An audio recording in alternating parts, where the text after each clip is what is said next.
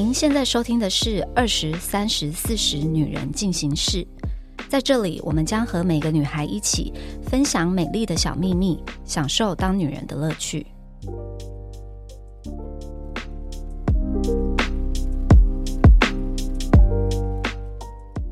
大家好，我是四十岁的代表 Nancy。我们今天呢又有一个新的二十岁的代表 Rainy 要来跟我们聊天。嗨，大家好，第一次见面。今年呢二十二岁，这个月底就准备要毕业了。前阵子刚结束一份实习，那现在呢就是抓紧最后可以当学生的这个时间，好好的放松跟享受跟朋友在一起的日子。因为大四，对大四才实习哦。大四，我其实是大三开始，然后实习了大概十个多月左右。做什么实习？在一个新创公司，然后在里面是做广告企划的实习生。哦，觉得是蛮好的体验。哎，嗨，大家好，我是 三十岁的妮妮，又来了先聊天。哎，不是，那你实习有拿薪水吗？有，我们就是实薪制的。哦，还是有实习。哎，我实习的年代只有车马费。哎，我不能说哪间公司，因为是很大的。但但我想要，我我有个疑问，你们这实习是学校必须修的学分吗？还是是就是你自己单纯自己去找的？不是学分，它就是一个你要毕业一定要达到这个门槛。然后，可是他其实当初只有规定说要至少两个月，只是做一做就觉得反正我课也修的差不多，那就继续做，就多累积一点经验，可能未来履历也会比较好看一点。你要交给学校的这个实习的工作，他们是一定会要求你一定要，比如说是跟你学的是相关的，还是你可不可以去，比如说 Seven 打工，这样可以要？相关吧？哦要相关有规定吗要相关吧？我的年代要相关啊，我自己实习是自己找，就跟我的科系没有关系。所以没有跟科系没关系，也是 OK 的 OK 啊，但你就不能算学校学分，对吧？哦，可是我们好像是看系上的规定，像我们没有规定你一定要做些什么，只要是那个公司或那个机构，它可以给你那个认证，就代表哦确认你有去，真的有去工作就好这。样就可以了。哦对，所以我们没有制式的规定，一定要在哪一个产业。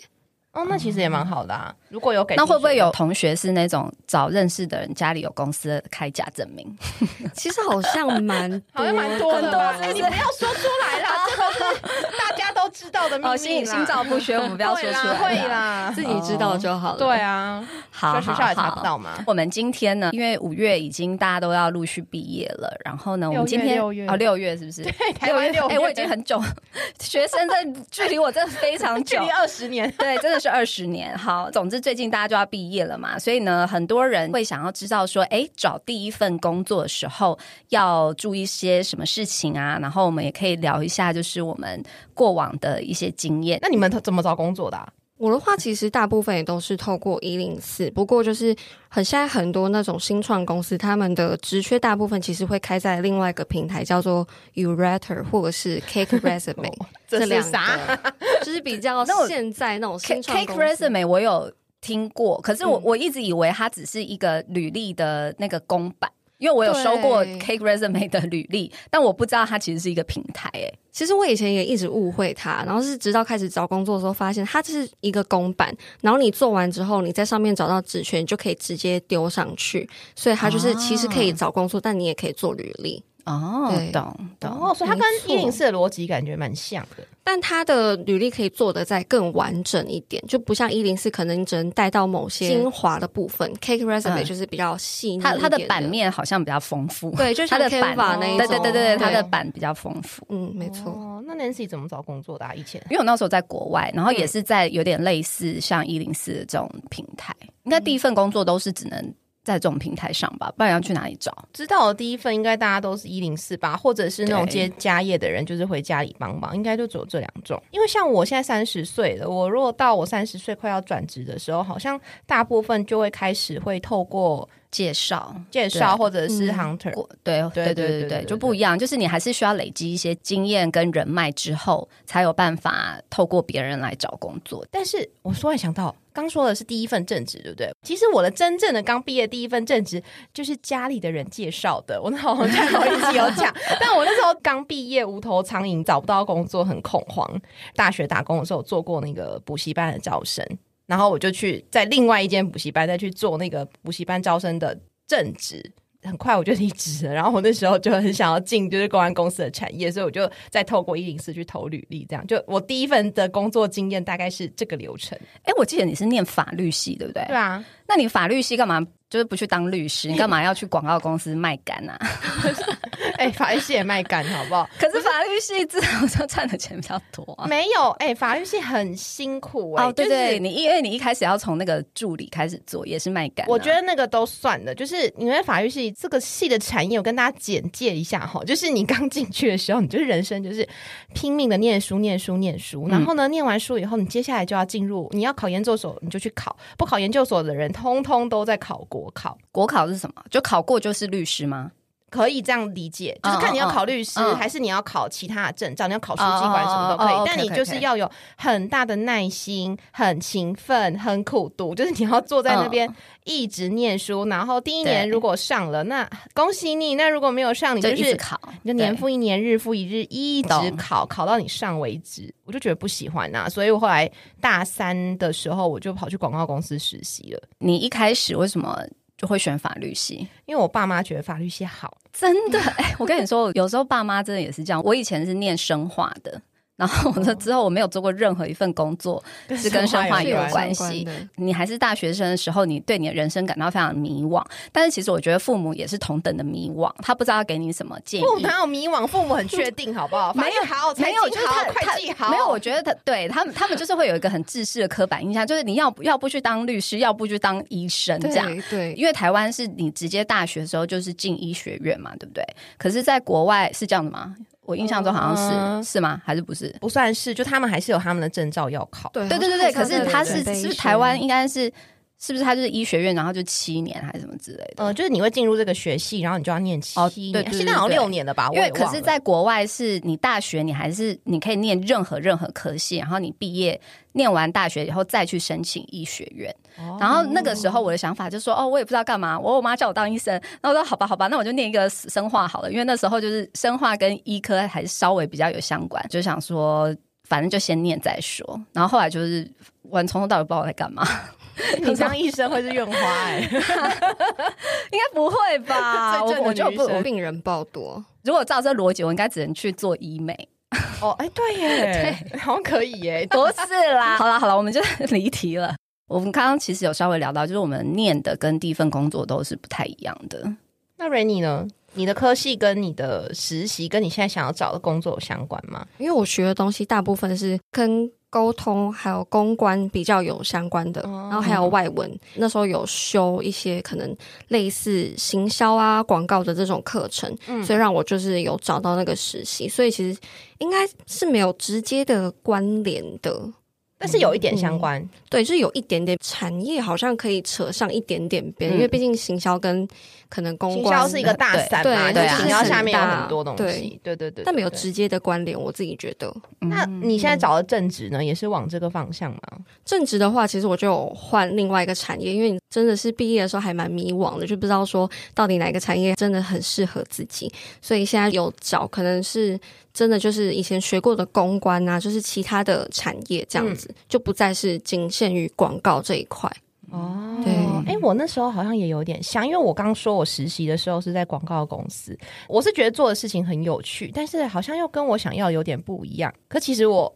二十岁的时候，我也不知道我想要什么。那时候带我的主管，我非常喜欢她，她就是很漂亮，然后很聪明，做事能力又很强，然后又很照顾她的下属的那种。她的背景是她是知名的公安公司出来的，然后他跟我聊过蛮多，呃，以前他在工作上面的一些分享跟经验，然后我就觉得好像听着听着，呃，相较于广告产业，好像 PR 这个产业。就公关这个产业又比较接近我的憧憬，但我其实那时候蛮肤浅的，就是我那时候后来想要就是做公关产业的正职，只是因为我自己脑补，脑补什么，就觉得公关都比较漂亮，是可以认识很多人。对，小时候，小时候，我现现在说的是我二十二十一，而且想说公关就是是不是就很多那种漂漂亮亮的活动啊，干嘛的？没错，然后想象 想象都是这样。你知道我进去，我第一年一天到晚蹲在样品室，嗯，包一大堆。公关品，贴胶带啊，粘胶带，哎，就是那个东西是有很多细节，就是你的纸袋要怎么放，面要朝哪一面，然后里面的东西，你的衬纸要不要喷香水，衬纸要什么颜色，对，那个全部都是要还有不可以用订书机订袋子，对，也许可以订，但是你那个订的角度跟方式跟订在哪，那个是学问有学问的。对。对对对，就是我花了，其实我前一整年我大概都在做这些事情。那你那时候要手写卡片吗？要，而且我好字算漂亮的，所以我我也嗯是那种会熬夜一直写，就是要帮大家写的那种。嗯，对啊，但我那时候我我没有被吓跑哎、我后来就是在这个产业就活下来了，活到现在。嗯，那我听到这样，是不是要先赶快先试试看别的产业？没有，就看你觉得这些事你可不可以啊？这就是比较真实的那一面。嗯，我的第一份工作应该算是在，就是有点像是百货公司的那种香水专柜卖香水的，嗯对，然后。在那边做了大概两三个月，然后后来我就去换去珠宝业，然后也是做销售。我自己是还蛮喜欢的，因为我大学毕业之后，然后也是不知道要干嘛，就因为我个性很急，所以我只要两超级超级急，我有两个礼拜没有找到工作，我就觉得天啊，我是个废物，每天在家里我就是觉得自己是个废物。然后我那时候就想说，不管不管，我就是因为零售的工作是最好找的嘛，对因为他们都很常缺人。嗯那我想说，不管我就反正先去上班，然后再同时在边找，就是在边摸索，说我想要做什么这样子。然后后来我去做零售业，去做珠宝之后，我就发现我很喜欢，就是我很喜欢珠宝，然后我也很喜欢销售这件事情，就是把东西卖出去，业绩很好这件事情，就会带给我还蛮大的成就感。嗯对，然后我也是那个时候第一份工作之后，我才发现说，哎，原来我是一个蛮会卖东西的人。我没有过任何的经验，但是会想到办法，然后把业绩做到全店第一名这样子，然后就觉得蛮爽的，也是某种程度的一个成就感。这样，我其实很想鼓励二十岁的人，或者是现在十几岁的年轻妹妹们，就我觉得年轻的时候可以多打工、欸。对，真的要多打我我蛮鼓励这件事情的。对，Rainy 有打工过吗？以前大学的时候，有诶、其实我做过算蛮多，但也没有算是很多样类型的。嗯，但以前大部分是接那种补教业，可能是家教啊，但是也有待过那种餐饮。可是那时候的目标也不是说我想要学点什么，我觉得你应该是要赚钱吧。对，就是啊，嗯谁只是想要赚。生活费而已。但其实我我真的觉得打工这件事，除了赚钱以外，它其实可以累积很多不同产业面向的经验。嗯，因为我觉得嗯举例来说，就是我以前打工的时候，我当过成人美语补习班的主管的秘书，还要兼柜台，然后你你管好远哦，我很累的，而且我那时候到门口管到欸我那时候还要做，我还做半正职，因为那是我大四的时候，就是稍微课比较少，然后我就想赚多一点钱。当然，我们的系要毕业又有一点繁重，有一些门槛，所以我还是要念书，做半正职，就是我下午就要到。嗯，对，然后我那时候就觉得，我跟着的那个主管姐姐，她是一个四十多岁，然后非常端庄的女生，然后我就觉得她好厉害哦，就她卖课都卖得出去，哎，人只要走进来，然后给她聊过讲过，大家都会买课，然后我就觉得她很厉害人。然后我那时候其实我有问过她，我有跟她讲说，姐姐你可不可以教我，就是课程要怎么推？我就说嗯我觉得我好像怎么讲都没有你那么好。嗯，然后他就跟我说：“我觉得你已经很棒，到我的年纪你会比我更好。”哎，我这样这句话我记到现在耶。那很好啊，可我当下觉得他只是在敷衍我，嗯，那，但我现在觉得，哎，真的，就你透过这些打工的经验，你去看看这些厉害的人、厉害的前辈，冥冥之中你都在冥冥学中真的就是就是你在打工的时候，其实你都是在学习，对，你在累积你你在累积你的经经验，然后你又面对了很多人，然后到我现在的工作，因为我现在的工作就是要大量的跟很多的厂商啊沟通啊沟通讲话，然后我就觉得以前这些经验是有实实在在有帮助到我的。其实我自己个人还蛮建议，就是你在找打工的时候，或者是甚至大学刚毕业，个人觉得做零售业是一个非常非常好，嗯、学习销售这件事情，就是或是做任何业务性质的工作，我觉得都是一个非常好的经验。因为你今天不管你在什么产业，或是你做什么工作，其实呃，你都跟销售是离不开的。就是说，好，你今天假设你是在你做公关或是做行销，其实目的都是为了。贩售可能一个商品或是一个服务，学习这个销售技巧，有这个业务能力，其实在各行各业都会是非常受用。像零售是因为。第一就是我觉得进去的门槛会相对比较低嘛，有的时候就是你可能不需要有很多经验，你就是可以去做零售业，而且呢，零售业呃需要很长的去面对消费者，所以训练你的这个沟通技巧，我觉得也是非常非常好的一个锻炼自己的方式。我也这样觉得，而且还有要面对的人很多，还有临场反应之类的。对啊，对啊，我觉得他训练的真的是比较全方位一点的，什么事情都可以遇到。那我想要问姐姐们啊，就是说，呃，你们觉得身为是主管或者是老板，就是在以前的经验的时候，呃，有没有觉得说面试的时候会很看重学历？我自己。不会非常的看重学历，当然，第一，我觉得好的学校一定会加分，但是我不是因为觉得说哦，任何从好学校出来的肯定就很好，但是我会觉得你进得去好学校，你的本身应该就是会有一些蛮基本的特质，就是除非你是天才型的，不然的话，你一定一定是要，比如说就是有很好的组织能力啦，或者是你可能呃非常的努力，就是我觉得他可以。大概给你一个大方向，就知道说，哎，这个人如果他可以进得到这么好的学校，或是念到这么好的科系，我觉得大概多少会有一点加分。可是他不会是绝对的，就是说，哦，只要好的学校就一定会录取的几率比较高。对，就是最终还是透过这些方式去评判这个人的人格特质。那如果今天呢，有两个人或者是一群人要面试，一个是学历非常好的，嗯，然后一个是可能学历还好，但他其实已经在这个产业已经有过一些实际的经验，嗯，那这样的话，哪一个人比较会被录取？只靠这两点判断，那一定是有经验的人，也不会完全是绝对，因为我觉得最重要还是要看这个人的人格特质跟呃，我现在在。找的这个职位所需要的人的人格特质是不是符合的？比如说，呃，如果我现在在找公关，我可能需要他很善于沟通，然后很细心，然后很知道说察言观色等等的。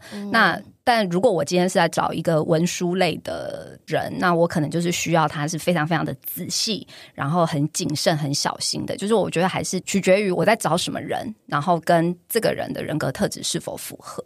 我回到学历那一题，我觉得我身为主管啊，比如说第二关面试还是会进到主管这边。嗯嗯，我觉得我不会太看重学历，但是我也直白的说，我会用比较高的期待去看一些名牌大学毕业的人。嗯，我觉得这不是包或贬。呃，如果今天他是非常好的学校出来的人，我其实在他来到我们的团队以后，我老实说，我真的会用比较高的标准去看。就是我会期待他这些事情会有更突出的表现，对。但如果他达到了，我就会觉得，嗯，这个人就是的确很棒，没有辜负那个学校的那个加分。对。那如果他达不到呢，我就嗯嗯，好，对啊，这是我的看法。但我也知道，这也是有一些产业别，就比如说什么工程师啊，他们的产业别有一些大公司啦，就是没有说看学历。呃，没对，没有说出口的规则就是会看，的确会看学历、看学校。那我觉得那个大部分仅限于特殊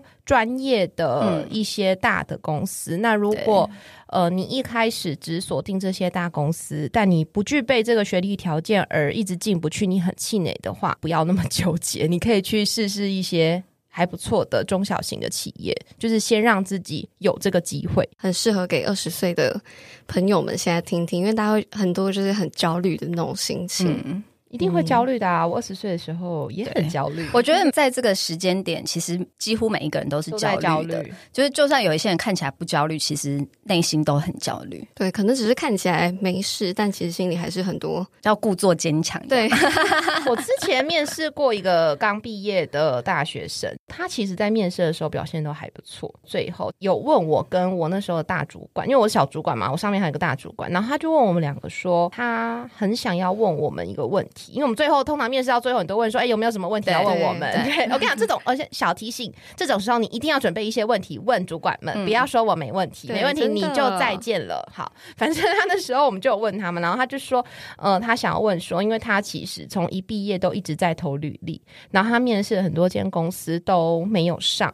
他说他很想问我们说，他是不是哪里不好，或者是他今天的表现有没有？”值得要改进的地方。嗯，然后我印象很深刻，那时候我的大主管就是我的总监，就回他说：“有的时候找工作你一直没有上，并不是因为你哪里不好，而是因为你可能不是那个时候团队需要的人。嗯。嗯，对，就是感觉你的主管是一个很温柔的人，就是我所谓温柔，就是他是一个，很 抱歉啊，没有了，我爱我的主管们，我爱我所有的老板。没有对，但但是其实我觉得他讲的很对，因为其实我觉得面试它就是一个互相认识对方，看嗯彼此是否适合对方的一个过程。所以当然没错，就是你你今天去求职的时候，大多数在求职的人都会觉得说，哦，好像我是单方面被选择的人，但是其实这个不全然对，就是其实你也在选公司去面试的时候，你也在观察，嗯哎、跟这个主管对谈的时候，他是不是符合你心中想？可能或许没有办法完全知道，但是他可以让你一个感受，说，哎，这个是不是我未来想要工作的同事？然后或者是这个环境是不是我想要工作的地方？所以我觉得，其实面试这件事情是一个互相选择的一个过程。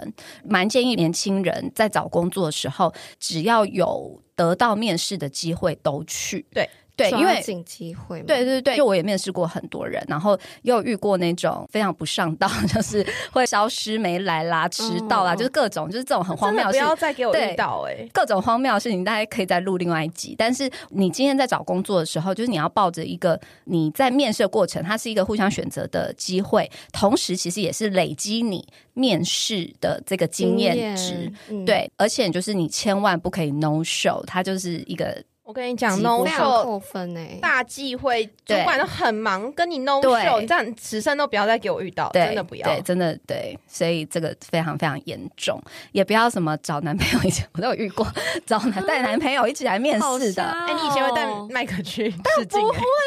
哦，等试镜不一样啊，因为试镜我那时候激动到打我，什么意思？对试镜不一样，因为试镜那时候就是很怕怕坏人对，怕坏人怕坏人，嗯万一你知道被抓去怎么了？出发点是不一样的，，对，就是面试真的，我一次遇到那种带男朋友，然后那个时候员工去开门，就看到一对情侣在门口，就有点傻眼，然后他还说：“呃，请问他可以进来里面等吗当然不行啊！？”什么意思？什么意思？对小朋友哦，对，所以工作带男友，千万不要做这种事情。哦好气哦，真的哎很气耶、真的很气耶，至少在楼下等吧，他进来里面等可以送到门送到门口，我觉得 OK，最好也不要被看到啦，就是真的不要。观感会怪怪的，呃不是非常怪怪，是非常差，对不是怪怪是非常的，是差糟糕。对哎，但我以前就是在我自己在找工作的时候，我那时候也是去，最后我有。两间大公司都进到那个最 final 的面试，嗯嗯然后那时候其中一间公司的那个算大主管出来，我那时候被吓到、哎，就是他披头散发、蓬头垢面，我一看这个人就好多天没有睡觉了。然后你就放弃了那个工作机会，是不是？对他跟我聊了很多工作，然后你也感觉到这个人是蛮很有热情 但是你感觉到他很疲惫，他真的很看起来很累，很像刚从棉被里被突然抓出来那种感觉。嗯对我后来放弃这个工作了，就我就觉得。正解，虽然我知道这个产业这么辛苦，但是嗯我看着他那样，我就真的不会觉得想来。自己也不想要变成这样，对，所以我觉得二十岁的人，你找工作的时候，你真的不要觉得你只是被选择的那个，嗯就你也是要看看，就是你当你踏进来这间公司，他给你的感觉是什么。你可以去想，因为如果你真的进了这间公司，它可能是你未来要待个好几年的地方。嗯，对。啊，刚刚讲到非常多关于面试嘛，嗯想要问妮妮或 Nancy 啊，就是说你们觉得面试的时候最看重的是什么？真的也是看你当时在找的那个职位的那个人，但是我觉得第一印象是非常非常重要的。你你去面试的时候，你该有的礼貌，然后穿着打扮什么等等，我觉得第一印象非常重要，至少对我来说是非常重要的。嗯就是如果他今天来面试，然后给我乱穿一通，我就是不会再给他机会。除非你是去应征那种时尚产业，那你可以打扮的稍微的时尚一点，展现一点点你个人的品味，但是你也不能太夸张，就是你你当然就是不能穿的太裸露啦，嗯或者是穿一双烂布鞋啦，就是都不行这样子。最安全的，你就是穿一件得体的白衬衫，然后一个西装外套，就是裙子不要太短，或者穿裤子。我觉得我直接说两个大忌讳。我觉得女生就是忌讳素颜，哦，对，一定要化妆啊，女就是要你要让自己看起来干干净净的。虽然我平常是一个不化妆的人，但是我 但我觉得我我认你那时候面试有化妆吗？我化全妆，我化全妆，对，但是就是淡妆，那你也不要烟熏妆没吓到对对对，因。为我觉得有时候看在主管或老板的心里，女生有没有化妆，代表你有没有重视今天这个面试。对嗯对，不是说你化的厉不厉害、漂不漂亮，不是，就而是你有化，你有把你自己收拾的好好的嗯，来面试，就是要得体啦，对就是要得体对，把自己弄得干干净净得体。那再来之后，我觉得真的是看他的个性跟我们要找的这个职位是否符合。这样我觉得还有一个忌讳的啦，就是你来这间公司面试，然后你不做功课，通常都会问说：“哎，你对这间公司有没有什么问题啊？或是对你应征的这个职位有没有什么初步的了解？如果你完全都不知道你在干嘛，没有，那就完蛋了。对，就完蛋了。对，就是我觉得你在面试前针对这间公司的资讯，如果你真的很忙，你有好多面上面，你就算只花个你在搭捷运短短十几分钟的时间，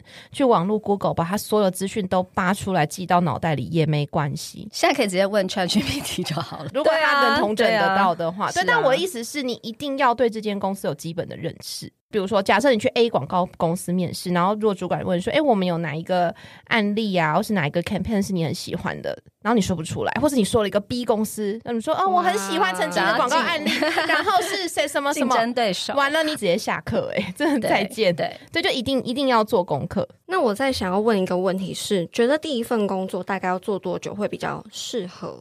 大方向给，我觉得大概是一年。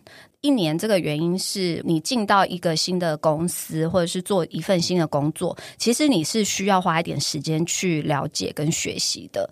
如果你连一年都待不到的话，就是你很难说你你真的对于你自己的工作有多深入的了解。那 Rainy 自己身为二十岁，你现在自己觉得第一份工作要做多久？其实我也觉得差不多要一年。有一个比较现实的是，可能履历上看起来也会比较专业吧，或者就是可能至少你可以写说，想说二零二三年到二零二 二零二四，就是看起来人家会觉得说你至少在那边有待过一段时间。就像可能刚刚 Nancy 提到，会觉得你是真的至少有一个。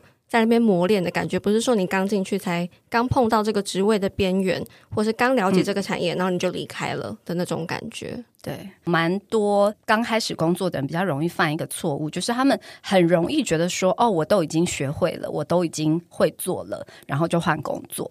能够被赋予的这个职务内容，其实是会依照你的能力去做调整的。就是假设你今天进来，好，你今天一开始可能是一个助理好了，那没错，今天不只是助理的职位，就是任何人职位其实。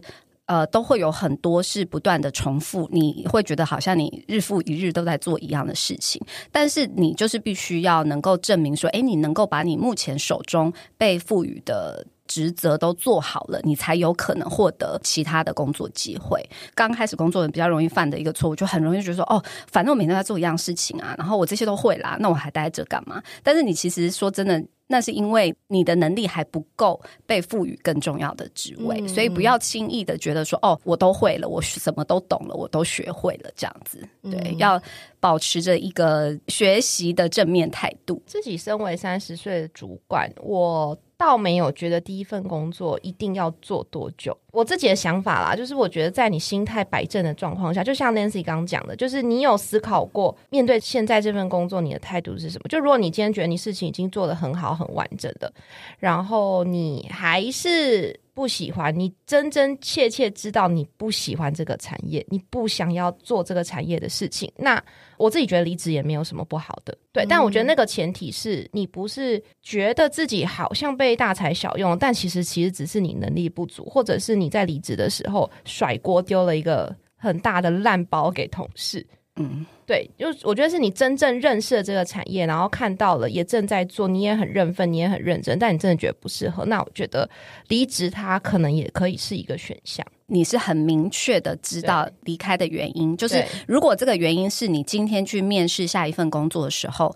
对方的主管问你说：“哎，你为什么离开上一份工作？你觉得你可以很理直气壮的、很有条理的讲出这个原因？那我觉得他就是足以让你离职。嗯啊，应该是说，就是你不是不喜欢你的公司吗？或者不是不喜欢你的氛围，你只是不喜欢这个职务内容，我可以这样理解对，吗或者对，或者是就是，可哎，你做过了这个之后，你才发现说，哦，这个真的完全不是对于未来想要走的方向。对对那我觉得你今天用这个当做离职原因，然后你去应征下一份工作，人家问你说，哎，你为什么离职？因为这个这个问题几乎大家面试都会遇到。那你可以很明确的条理跟他说，哦，因为我做了这一份，然后我自己去评估了之后，我觉得他真的跟我自己未来的规划有很大的落差，就不管是产业或者职务内容等等的，所以你选择离开，然后你现在找这份工作是跟你未来想要做的事情更 align 的，我觉得这样子的话就是一个蛮好的决定。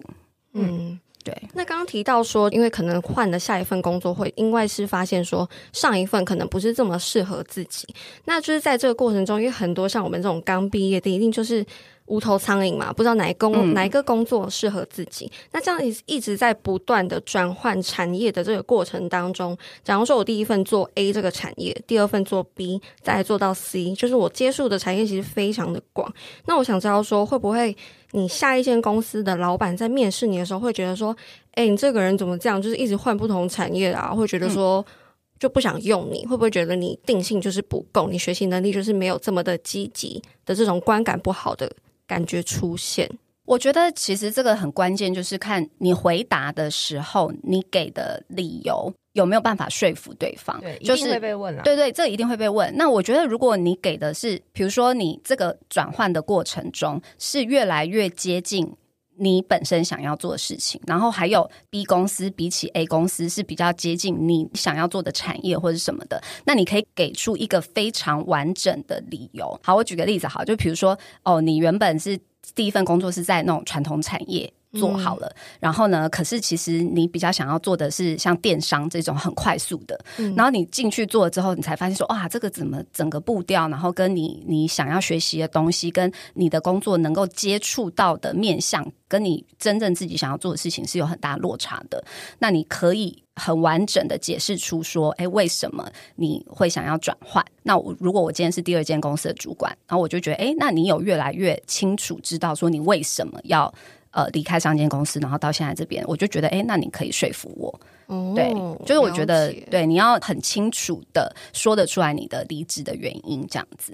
我觉得有一个大忌讳，就是不要讲前公司坏话，对哦对绝对不不要，就是你在你不喜欢都不要。对，你要以检讨自己的方式去说。对哎，就是你就说，哎，你进了传统产业，然后你发现说，哎，这个步调跟你自己喜欢的步调不太一样，所以你选择离开。你不能说哦，传统产业就是什么都很慢啊，然后什么做每一件事情都要拖好久啊，对，你不可以这样子。说话的艺术对，嗯说话的艺术。那还有一个，我觉得是蛮重要的，因为很多年轻人一定是会对于某些自己理想的大公司会有所向往。嗯那就是在这个过程当中，一定会讲说，哦，我这对这间公司非常向往，那我就不断的投履历。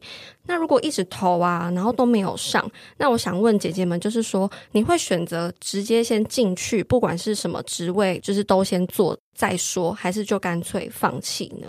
等一下，Rainy，我想问你，那你自己现在有遇到这个状况吗？投了非常多的履历，都还没有回复。好像有一些，但是我觉得我没有真的很非常向往的某个大公司。但我身边很多朋友有这样子哦，的你履，历一直投，嗯一直投，然后都没有人回。对他们就是都投那种非常非常大的，可是他们就是死不放弃。那我就想知道这样子的结果，或是这样子的一个过程，到底是不是好的？嗯、我可以问一个问题吗？当你们一直投一直投没有收到回复的时候，你们有请学长姐去帮你们看你们的履历出了什么问题吗？其实我觉得我在求职的路上好像算是蛮幸运的，我大部分很快就会收到回复。嗯，那如果我遇到困难，我都会请可能学长姐或者是教授或者是爸妈，嗯爸妈毕竟可能就会觉得哦嗯，他们很有经验啊什么的。嗯嗯我知道。一般很多同学其实会请那种最近已经成功拿到 offer 的同学再帮忙看，会觉得说，对你这机会。对，会觉得说你可能帮我看一下哪个部分修改啊，可能会比较有机会这样子。我觉得这是非常好的方法，因为我男友他也是在一间大公司，然后我就非常常听到他周末在帮他一些根本不认识的学弟妹们 在过怎么人履那么历好啊因为我过面试，因为大家就会透过学长的学长的学长来介绍，因为我男友也你知道三十好心的嗯三十好几，然后他的心态就是觉得没关系，反正学弟妹有问题他是可以帮忙的，嗯嗯但通常大家都是要为了挤进那间大公司而来跟他请教，嗯。嗯，然后或者是有一些人更但他们就很有礼貌问他说有没有时间占用他半小时，他想跟他做那种模拟面试，这样非常好。非常我说这些这些年轻人，但其实那些人根本不是我男友在校时候的、的学弟妹哦，我就觉得嗯，其实蛮蛮，我觉得非常好啊，就他抓住欸。他抓住属于他的机会啊，我觉是啊得很好。是啊，嗯，所以姐姐们是觉得说，如果真的想进这间公司，即便那个职位你最后进去了，不是你理想的职位也没关系吗？假如说你是想要做企划好了，可是你最后挤进去的职位是助理、行政那种比较小的，你们也觉得这样是 OK 的吗？Nancy 觉得？我觉得要看诶、就我当时在二十几岁的时候。在那时候，我其实是很迷惘的，我不知道我到底想要做什么。就是我觉得，在你其实不是很确定你想要做什么的时候，但是你你又很确定说，哎，你真的很想要进某一个产业，或是进某一家公司，我会选择先进去，因为我会觉得，哎，我先。至少针对一个我确定的事情，先去争取看看。那进去之后，我可能就可以是就做不同的职位，或者先从助理开始，你会更了解这个产业，然后有机会可以去接触到不同部门啊，或者是做不同职位的人，然后你会去慢慢去摸索出来说你到底想要做什么。对，所以我觉得这个取决于说。这两件事情哪一件事情你是比较确定的？就是如果你是非常确定说，我就是只想要做行销，这就是我的专长，然后这也是我所学，然后这也是我有兴趣的这一件事情是非常明确，那你就踩住这个，你就不要去随便乱做一些其他行业。但是如果你是还是非常迷惘的，我就觉得可以先进去你你想要进的公司或者什么的。这样嗯嗯你你呢？因为我比较是以产业别为主，嗯。嗯，就是我没有什么所谓憧憬的大公司，但我有一个好朋友，他那个时候很喜欢某一个偶像团体啊，我们年代的偶像团体啦，谁啊？小虎队啊？没有啦，你那是你姐姐的是你的年代，我的没有哦，我好，反正就是我的年代啦，因为说出来太明显了，好，反正就是他很想要做他们的演唱会，可是呢，哦他们那个做演唱会的公司，就是在台湾现在应该是一个做演唱会的龙头最强的公司。然后那时候他刚毕业，他是进不去的，因为他的学历或者是他的经验都，老实说都比较后段。嗯，然后他后来是先决定先去一个活动公司，从助理开始做。嗯，就是相关哦，累积经验验，对他就是从助理做到专员，做到主管。我们是同辈嘛，他三十岁，他现在反而是被请去那间公司当那间公司的主管的人。这也是一个方法。对，但他很明确啊，他从二十岁的目标就是他要做到这个团体的演唱会，对哦好励志哦，很蛮励志的、啊，很厉害。他拼了十几年呢、对，他一直都在努力。我也可以讲一下我的故事。你知道我刚从呃国外回来台湾的时候，我之前节目我就讲到我的人生目标就是我想要做跟美相关的产业，但是因为我本来又是念。生化的，就是跟这个完全没关啊，所以我那时候回台湾的时候，我就一心一意想要进日美妆产业，然后我那时候就是锁定我就是想要进莱雅，或是想要进 L 卡这样子，就是最大的，就是雅诗兰黛集团，就是反正就最大的，我就是也是疯狂投履历，然后也是各种，我那个时候就是真的各种，它有什么 opening 我就先投再说。但是后来当然就是没进嘛，once again，就是等了两周就觉得自己是个废物，然后就想说不管不管，我就是现在再去找另一份工作。但我那时候就是我也是找美妆产业，但是那时候就是先进了台湾的公司，就是先在那边台湾品牌的台湾品牌的公司这样子，然后先那边累积经验。那当然就是我后来的路就是不太一样，但是跟我原本想要进的这些公司合作，其实也是蛮开心的。对。嗯，对啊，也是人生会有不同的转折啦。但是就是我觉得你你在找工作的时候，你要确定说你的这个大方向，就是你想要做的事情，它是不是在你每一份工作它都是有相关联的？我觉得这件事情是蛮重要的。那刚刚在跟姐姐们聊，我觉得我刚刚有抓到一个东西，我真的非常想提问，就是我就是个废物这个东西。我就很容易觉得自己是个废物。因为就是我觉得，虽然说我刚刚说求职路好像还蛮顺利，但是毕竟到了一个就是毕业，你要面试的是一个真的是全职的，所以就是如果当履历被拒绝，真的就会一直觉得天哪，好焦虑哦！而且身边的人就是，如果你慢慢的发现说，哎、我的朋友都已经拿到 offer 了，然后我现在一个面试都没有，真的会觉得。我是不是真的就是一个废物啊？然后我觉得很想知道说，到底该怎么去调试这样子的一个心理的这种状态。记住，在那个阶段，每一个人都是焦虑的。就算那些看起来不焦虑的人，其实心中都是焦虑，那些都是演的。就是对不看、不听、不讨论，就是我我专注在你自己的对你专注在你自己。你如果知道说，哎，你今天就算你暂时还没有找到工作，可是你知道你是很努力的在找找工作这件事情，我觉得基本上它就是一份工作，就是他你真的是要花时间去找工作，用心的去找工作。所以我觉得不用去用别人的脚步去评断说自己。是不是废物？除非你自己觉得你自己内心知道说你没有很认真在做这件事情。我二十几岁的时候也很焦虑，我连找到一份正职工作的时候，我也还在焦虑。我那时候零售做完之后，我就是做珠宝业，然后那时候我的我心中的焦虑就会变成说，哎。我明明是念生化的，然后我可能身边很多朋友都是哦，可能继续念相关的研究或者是在相关产业，然后我一个人跑去卖珠宝。我当时的焦虑是觉得说，哎，别人会不会觉得你花那么多时间去念了这个学位，然后结果跑去做一份可能其实甚至不需要大学学历就可以做的事情？我内心也是很焦虑的，但是我就表现出来说。没有啊，我我至少就是，啊、对我就我就就对，因为 我觉得我觉得是因为我心中知道我就是想要做美相关的事情，但我不需要去跟别人解释。对，自己知道。对对对，你要你要知道说，你做的每一个这个决定，是不是跟着你你心中的那个画面，跟你你想要去的路上，是不是有没有偏掉？只要这件事情没有偏掉，我觉得你就是不用去太在意别人会怎么想。就算你心中很焦虑也没有关系，你就是要学着与它共存。焦虑其实我觉得有的时候是好的，因为表示你不断的在反省自己，你不断的在提醒自己，对，就是要怎么样可以变得更好，与他共存，但是不要因为别人的眼光去改变。嗯，那我觉得我们今天聊了一下即将要进入社会新鲜人，他们在这个找工作的摸索的阶段，我觉得这个焦虑还有这个你在这个过程中一定会不断碰壁，我觉得这是非常非常正常的。你要一直调整自己的心态，你的焦虑什么这些，只要它带给你的是一个呃正向的激励方式，我觉得这都都是非常好的。那最重要是你今天在做每一份工作，或者你找到每一份工作的时候，你要保持自己的弹性。就很像海绵，去要去吸收很多事情，别人给你的很多建议什么的，可能或许在那个当下，你有的时候可能甚至会觉得说关你屁事啊，你干嘛跟我讲那么多？但是其实你回过头来，然后给你这些建议的人，其实对你的人生在未来他都会有一些你意想不到的时候，它会带给你很大的帮助。所以要抱着虚心学习的态度，不要怕多做，尤其是。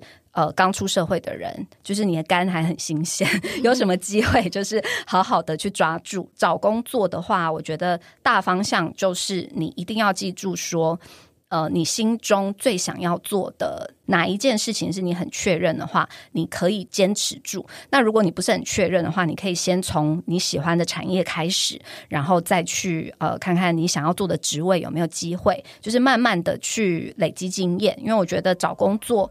就是它是一个不断的认识自己的一个过程，然后在这个过程中，你每换一份工作或是累积的这些经验，你都会越来越清楚的知道说，最终你的职业是要定在什么地方。好啦，那就谢谢今天大家的聊天，我们下周见喽，拜拜，拜拜拜。还想听什么女人的话题吗？按赞、订阅、留评论，告诉我们。女人进行式，我们下周见。